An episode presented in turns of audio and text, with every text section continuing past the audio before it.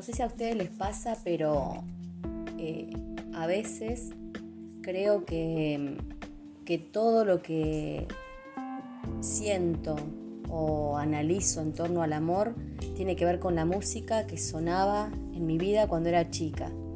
Y siempre sonaban Camilo VI, Sandro, Julio Iglesias.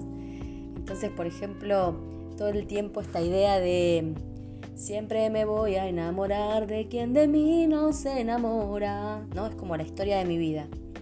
Y, cuando me pongo a analizar un poco esto, en torno a las canciones, a los sentires y demás, eh, empiezo a pensar en, estos momentos de, los primeros amores fuertes, ¿no? Que en los que te tenés que como, como hacer cargo de esas situaciones. Yo eh, voy a contar uno de unos desamores más divertidos. Eh, tenía un grupo de teatro, hacíamos una obra de café concert y, y siempre venía a ver esas obras que hacíamos eh, una misma persona, ¿no? este muchacho, este joven muchacho que vamos a ponerle cualquier nombre, le vamos a poner Tito. Venía Tito a, ver eh, las obras, función tras función y siempre era la misma obra, no es que cambiábamos y mucho menos, ¿no? Entonces, en un momento el elenco me empieza a decir, mira, Tito tiene onda con vos, hay, hay, una onda ahí con él, veamos qué pasa con eso. Yo decía que no, que él, quería quedarse a ver la obra simplemente porque le gustaba y demás. Pero bueno, en torno a eso, eh, en una de las funciones, mi grupo dice, che, vamos todos a comer, Tito, ¿no querés venir? Entonces nos fuimos a comer todos con Tito. Cuando mi grupo dice, che, bueno, nosotros nos vamos a ir a dormir, no sé qué, Tito me dice, no, eh, me dice a mí, vamos a tomar algo una voz, vamos a tomar algo. Ay, me salió como, como de novela. Bueno, no hablaba tan así. Bueno, me voy con él a tomar algo y dije, efectivamente, algo está pasando aquí, ¿no? Entonces, bueno, nos a tomar algo, empezamos a hablar y desde que nos sentamos, han pasado, no sé, una hora, estuvo haciendo como todo un análisis extenso de mi obra una obra que yo ya sabía de qué iba y, aparte uno no, sé, en lo personal cuando termino de hacer una obra lo último que quiero es volver a hablar de la obra. Después se puso a hablar de lo que su madre veía de la obra, de algunas eh, formas eh, incorrectas en el tema de la voz, eh, del cuerpo, de, bueno, insoportable. Pero bueno, hija del rigor, muchacho moreno muy lindo, em, me dice, bueno, vamos, vamos a, a bailar un rato. Bueno, yo seguía ahí esperando que pase algo. Entonces en un momento, como había tan buena onda, le digo, bueno, eh, ¿qué tal si te doy un beso? Y acá viene el momento más espantoso. Él me mira y me dice, un beso. ¿En qué cambiaría que me des un beso ahora, mañana yo en ese momento quería hacer un pozo y enterrarme porque aparte me tiré una pileta que estaba completamente vacía. Entonces él me dice, tranquila, morocha, así, dice morocha. Y me dice, vamos a seguir conociéndonos.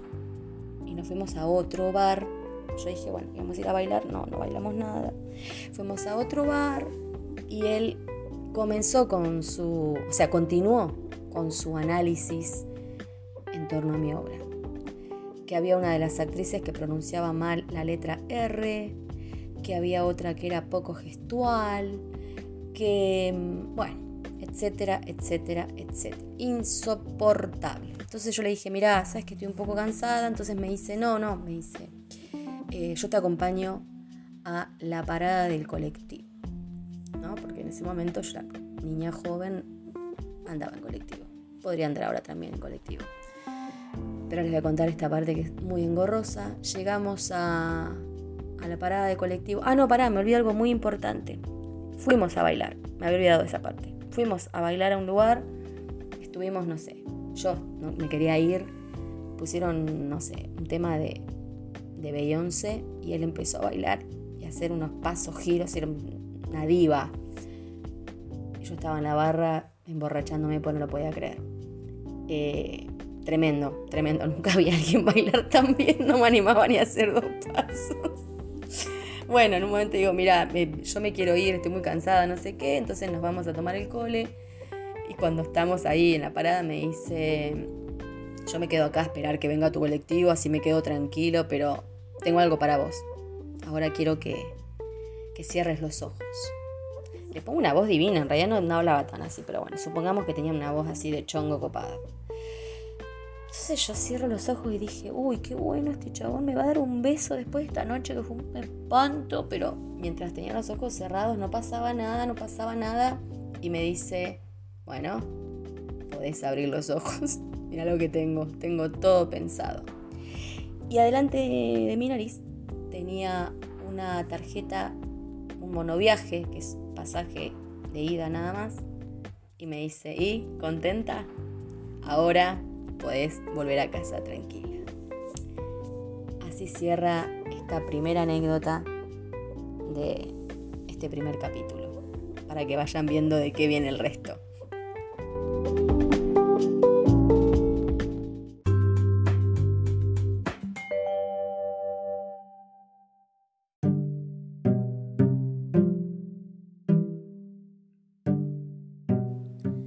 Bueno, y capaz que hay que ir como un poco más atrás, ¿no? Esto de, empezar a pensar, bueno, eh, antes de las citas, antes de todo, ¿no? ¿Qué es el amor?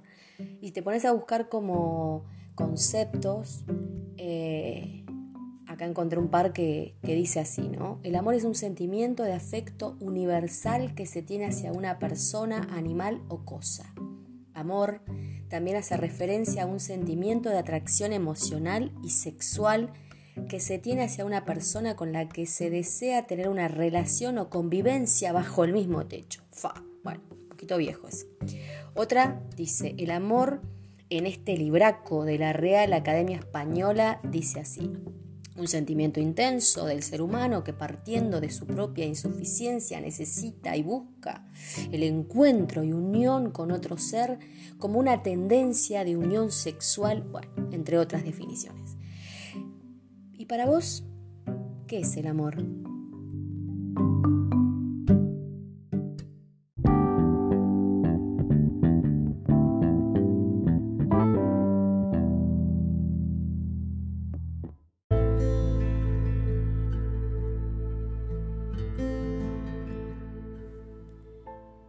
Oh amor de monoviaje, no llegamos a destino alguno Intenté robarte un beso y me edificaste un muro.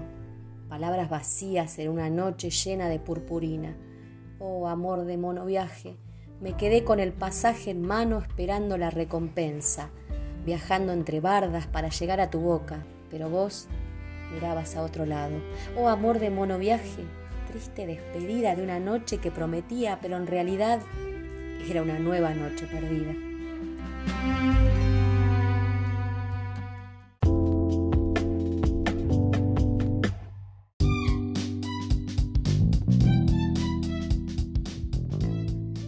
Recuerdo mi peor cita. Em, nos veníamos hablando porque nos conocimos en una de las páginas de cita. Eh, veníamos hablando con este muchacho y él insistía con que nos tomáramos un, un chocolate con un alfajor en una de esas em, cafeterías que hay em, en todo el país. O sea, el alfajor pan con el submarino pan. Eh, nada, bueno, insistió, insistió, yo justo tenía otra actividad, así que le dije, bueno, tal hora nos encontramos en, esa, en ese lugar. Nos encontramos, era la primera vez que nos veíamos y mm, nada, yo, estaba un poco nerviosa porque bueno, era una cita así como a las 5 de la tarde, 6 de la tarde. Eh, tomando un café con un café con leche, con ese alfajor, y, y, yo empecé a hablar, hablar, hablar, hablar, y el pibe no, no hablaba. No hablaba, no hablaba, no hablaba y yo le pregunté qué onda, que, que yo bueno, pensaba dentro mío, estar, lo estaría aburriendo. Y en un momento el muchacho me pregunta si sé manejar, a lo cual respondo que sí. Y mm, él me dice, ¿me podés llevar una guardia de un hospital? El pibe nunca había probado el alfajor, nunca se había tomado el submarino, nada. Eh, bueno, lo llevé en su auto a, una clínica muy conocida de ahí de Neuquén y, bueno, y esperé dos horas en la guardia. Cuando salen, eh, aparte me preguntan qué soy de él y no, iba a decir, no, recién lo conozco, estamos en, una, nuestra primera cita. Ah, no, nada, dije una amiga. Y bueno, cuando sale me dice que lo lleve a una farmacia porque tenía que comprar unos antibióticos, estaba atravesando una gripe, angina, todo así remundial, estaba con mucha fiebre. Lo llevé a su casa y me tomé un taxi y me volví a mi casa. Esa fue mi peor cita, o sea, de ahí no lo vi nunca más.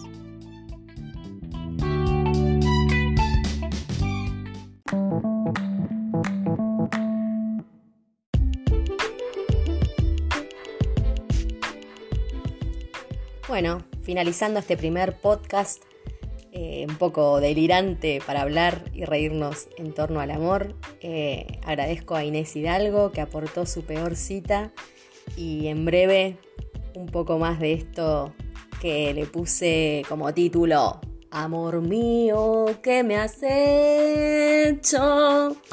Hasta la próxima.